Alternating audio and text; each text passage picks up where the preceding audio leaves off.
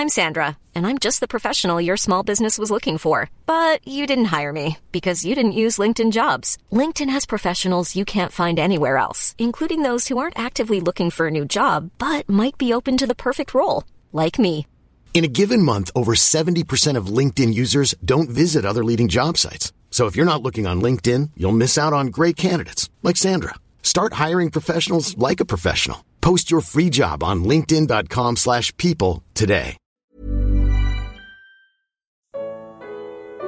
Você já foi contagiado? Primeira parte. Comentário de Mari Persona. Onde você estava no dia 11 de setembro e o que você estava fazendo quando recebeu a notícia da, do ataque às Torres Gêmeas em Nova York? Uh, eu sei exatamente o que eu estava fazendo, sei exatamente onde eu estava, e, e é interessante que muita gente sabe exatamente, se lembra exatamente do que estava fazendo e de onde estava. O nosso cérebro, a nossa memória tem essa característica de gravar eventos memoráveis e, e ficar lá guardado. E são muitos na nossa vida, todo mundo aqui tem uma série deles. Eu tenho um também, que aconteceu em 1986. Eu estava na sala do apartamento onde eu morava em, São Paulo. Uh, eu peguei minha filha no colo, ela tinha seis anos de idade. E nós tínhamos por costume ler a Bíblia todos os dias com as crianças e cantar hinos e tocar discos, aqueles LPs ainda naquele tempo, eram discos de, de hinos, de músicas para criança também, da Bíblia. Mas nessa noite, eu não sei o que aconteceu, que eu, eu peguei ela no colo, pus ela sentada no meu colo e falei assim, ó, papai vai explicar para você o caminho da salvação, o Evangelho, o que é o Evangelho. E aí fui passo a passo falando de Jesus, dos homens que são todos pecadores, que nós, por sermos pecadores, merecemos o juízo de Deus, e, e, mas Deus nos ama tanto que Ele não queria nos condenar de maneira alguma, então Ele entregou o seu Filho para morrer numa cruz para pagar os nossos pecados. E ele foi até a cruz, ele pagou os nossos pecados, e agora aqueles que creem nele, aqueles que entregam o seu coração a, a, a Cristo, têm a salvação eterna. Uh, eu falei tudo isso, e aí teve um. A minha filha foi dormir, estava na hora de dormir, ela foi para o quarto dormir, eu fiquei na sala, daqui a pouco eu ouvi um chorinho assim no quarto. E a minha esposa foi no quarto ver o que estava acontecendo, que que tava, por que ela estava chorando. E aí veio na sala contar que ela estava chorando porque ela falou que ficou emocionada porque ela aceitou Jesus no coração dela. Então era uma coisa que uma criança pequenininha de seis anos de idade entendeu aquela mensagem simples e creu em Jesus. Na realidade, ela foi, ela foi contaminada por uma espécie de contágio, uma epidemia que varre o, planeta Terra já há dois mil anos, levando algo que, não, mais até de dois mil anos, levando algo chamado fé. Fé contamina. Fé é contagiosa. Eu tinha sido contaminado nos tempos de faculdade através de um colega chamado Fernando, que pregou o evangelho para mim, em conversa informal, assim, não foi nada em cima de um púlpito, nada, em conversa informal. E ele me contaminou com essa mensagem, com a sua fé. E eu então contaminei minha filha, eu e minha esposa contaminamos minha filha. E minha filha agora contamina outros. Ela tem dois blogs na internet, um em português e um em inglês, onde ela escreve mensagens para mulheres sobre a palavra de Deus, sobre o Evangelho, sobre as boas novas de salvação. E assim vai essa contaminação. Eu me lembro de um irmão norte-americano que já não está entre nós, e ele contando que um dia ele estava num voo nos Estados Unidos, antes de. tinha acabado de embarcar, o voo ainda não tinha saído. Aí ele viu lá na frente entrar o Billy Graham, famoso pregador do Evangelho, e sentou-se numa poltrona. Ele se levantou, foi até lá, cumprimentou Billy Graham, falou assim: Eu quero, eu tenho o prazer de dizer a você que foi uma pregação sua que fez eu realmente entender a salvação e agora eu sou um cristão, salvo por Cristo. Esse irmão veio muitas vezes para o Brasil uh, e viajava também por países da América Latina, ajudando muito na, no, na, levar o Evangelho. Ele tinha sido contaminado pelo Billy Graham e ele depois contaminou outros. Tem muitos outros que são uh, vamos chamar assim, netos do Billy Graham, né? porque foram contaminados pela fé desse irmão. Então, isso é, é uma coisa que nós não sabemos o poder que existe nas mãos de uma pessoa que crê em Jesus, de uma pessoa que fala o evangelho para outra pessoa. O poder contaminante, o poder de contágio que existe. Quando nós abrimos lá em Hebreus, no capítulo 13 de Hebreus, tem um versículo muito interessante, no versículo 7, Hebreus 13, 7, que diz assim: Lembrai-vos dos vossos guias, os quais vos pregaram a palavra de Deus e considerando atentamente o fim da sua vida, imitai a fé que tiveram. Tem uma outra versão que fala: lembrai-vos dos vossos pastores. Uh, eu não gosto muito dessa outra versão, porque a palavra pastor foi tão deturpada, né? A palavra pastor hoje significa um cargo clerical, um homem que fica num púlpito, alguma coisa assim. Mas a ideia aqui é lembrai-vos dos vossos guias. Que guias? Aqueles que mostraram para você a direção e uma pessoa que me mostrou o Evangelho, ele é um guia para mim, porque ele mostrou uma direção. O, o, o, o trem anda em dois trilhos, que são os guias do trem, que mostram para o trem exatamente onde é seguro ele permanecer. A rua tem duas, uma guia de cada lado, ou sarjeta, que ela define onde acaba a rua, começa a calçada, e ela também salva a vida de quem está na calçada, caso um carro perca a direção, ela vai bater a roda na, na guia ou meio-fio. Uh, então, tudo tem guias, e, e, o guia é aquele que nos indica um caminho, uma direção a seguir. Uh, tem na, na, Bíblia exemplos também de guias que ficaram muito conhecidas pela fé que tiveram. Duas mulheres, principalmente, uma chamada Eunice e outra chamada Lloyd. Lá em 2 Timóteo 1, 1 uh, versículo 5 diz assim: trazendo à memória a fé não fingida que em ti há, a qual habitou primeiro em tua avó Lloyd e em tua mãe Eunice, e estou certo de que também habita em ti. E aí também, uh, no, no capítulo 3, versículos 14 e 15, diz: Tu, porém, permanece, em 2 Timóteo, permanece naquilo que aprendeste e de que foi, foste inteirado, sabendo de quem o tens aprendido, e que desde a tua meninice sabes as sagradas escrituras que podem fazer-te sábio para a salvação pela fé que há em Cristo Jesus.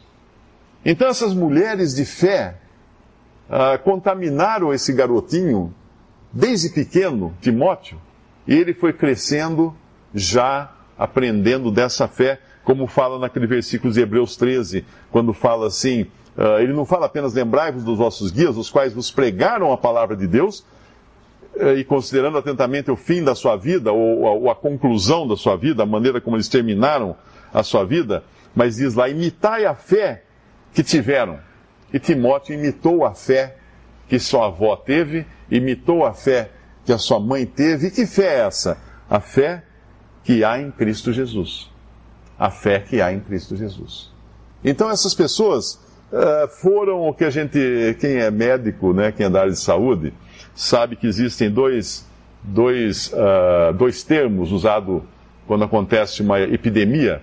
Um é o paciente zero e outro é o vetor. O paciente zero é aquele onde começa uma epidemia. É o primeiro atacado lá pela, pelo vírus, pela, pela doença. E o vetor é aquele ser vivo que leva essa, esse vírus para todo lado. Pode ser um mosquito, pode ser uma pessoa, pode ser um morcego. Ele é o vetor, ele vai transportar aquilo. E na Bíblia nós encontramos tanto pacientes zero como vetores. E, e hoje no mundo também tem muitos vetores por aí levando o Evangelho, levando a notícia, a boa nova de salvação. Um deles, por exemplo, é aquele chamado Filipe, que ele foi enviado pelo Espírito Santo para uma estrada que estava deserta, uma estrada que ia, uh, que descia de Jerusalém a Gaza, e a Bíblia fala que a estrada estava deserta. Alguém, eh, Filipe poderia falar assim, não, mas o que, que eu vou fazer lá está deserta a estrada? Mas o Filipe era um, um homem guiado pelo Espírito Santo. Se ele foi enviado lá, o Espírito Santo tinha alguma, alguma razão de fazer isso, ele vai. Ele vai e quando chega lá está passando uma carruagem com um eunuco, que era um oficial de uma rainha africana, que ele era convertido ao judaísmo, ele era um prosélito, que era um gentil convertido ao judaísmo, tinha ido a Jerusalém, até Jerusalém, para adorar o Deus verdadeiro, o Deus único e verdadeiro, mas estava voltando frustrado. Ele estava voltando frustrado, ele estava lendo o profeta Isaías, ele não estava entendendo o que, que era aquilo, de quem falava aquela passagem de Isaías capítulo 53, que fala justamente de Cristo, né, daquele que, que levou as nossas enfermidades sobre si, aquele que foi castigado em nosso lugar, que foi como ovelha muda para o matadouro. E Filipe vai correndo ao lado da carruagem desse homem nobre. Eles, eles costumavam nesses reinos, como aconteceu até, até o, come, o, final, o começo do século XX na China, uh, onde era costume castrar os nobres de, que cuidavam de princesas, mas eram pessoas de extrema confiança na corte. E ele vai, ele vai correndo atrás da carruagem, Felipe, ao lado da carruagem, e perguntando: Entendes o que lês? Você está entendendo o que você está lendo? Ele fala: Não sei, como é que eu vou entender se ninguém me explicar? Sobe aqui. Aí ele vai lá, sobe e explica. Ele explica para aquele eunuco do jeito que eu expliquei para minha filha. Não tem segredo.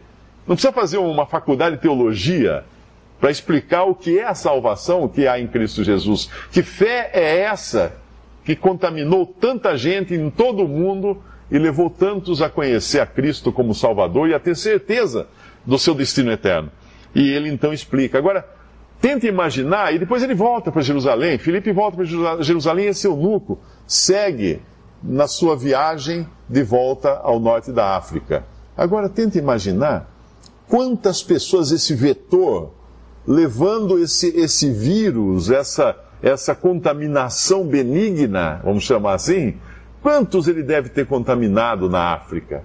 Quantas pessoas se converteram lá, enquanto que na Europa, que era, hoje a gente consideraria a Europa o, o, o supra-sumo da civilização, na Europa estavam comendo gente nessa mesma época. Eles estavam uh, queimando crianças para deuses, uh, deuses pagãos na Europa, na, na, área da Alemanha ali, os, uh, eles estavam fazendo coisas horríveis.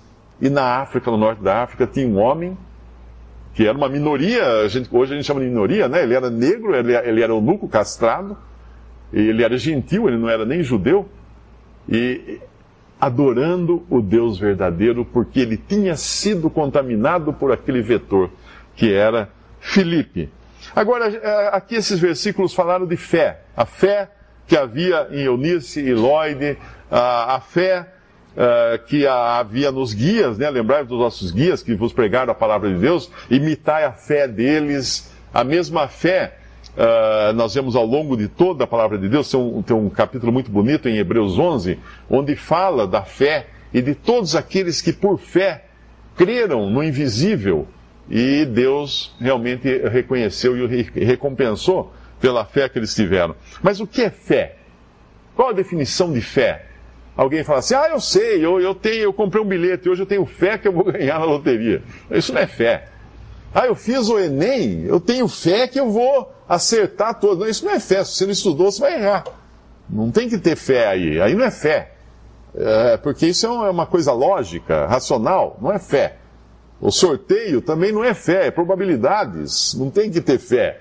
Não é? Não vai mudar o número que caiu lá na bolinha, a hora que cair na hora do sorteio do, do, do, bilhete premiado. Não vai acontecer. Por mais fé que você tenha, né? Eu costumo brincar às vezes, quando eu estou dando palestra, eu falo em empresas, palestra de segurança, eu, eu, falo muito de segurança e de que segurança não, não é uma coisa que você deixe à mercê do, do acaso, né? Que, ah, vamos, vamos torcer para não acontecer, vamos Vamos ter fé que não vai acontecer o acidente, dizer, se você não prepara tudo. E aí eu brinco com a, com a plateia, eu falo assim, ó, vocês, vocês acreditam no poder da mente? Vocês acreditam que se eu subir nessa escada aqui, mexer na, na alta tensão, sem tomar todas as precauções, desligar a corrente, etc., se, se todo mundo aqui pensar positivo, não vai acontecer nada para mim, né? Aí uma parte da plateia fala assim, é, eu acredito, a outra fala que não. Então, vamos, vamos, vamos fazer um teste então, ver se o poder da mente funciona. Aí eu digo assim, quem, quem acredita no poder da mente, levante a minha mão. Aí eu fico olhando para minha mão para baixo e não levanta a minha mão. Ninguém consegue. Um auditório de 200, 300, 500 pessoas fazendo o poder da mente e minha mão não levanta. Então não tem poder nenhum para fazer levantar minha mão. Fé não é isso. Fé é explicado em Hebreus capítulo 11, versículos 1 a 6. Fé é a certeza de coisas que se esperam, a convicção de fatos que se não veem. Isso é fé. Certeza e convicção. No que? No que é palpável, no que é racional, no que é lógico, no que é material. Não. Certeza de coisas que se esperam. Convicção de fatos que se não veem.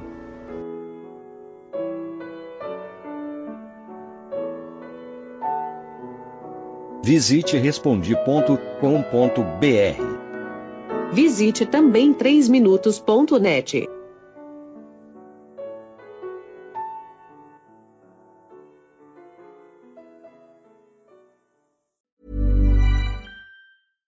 Even when we're on a budget, we still deserve nice things.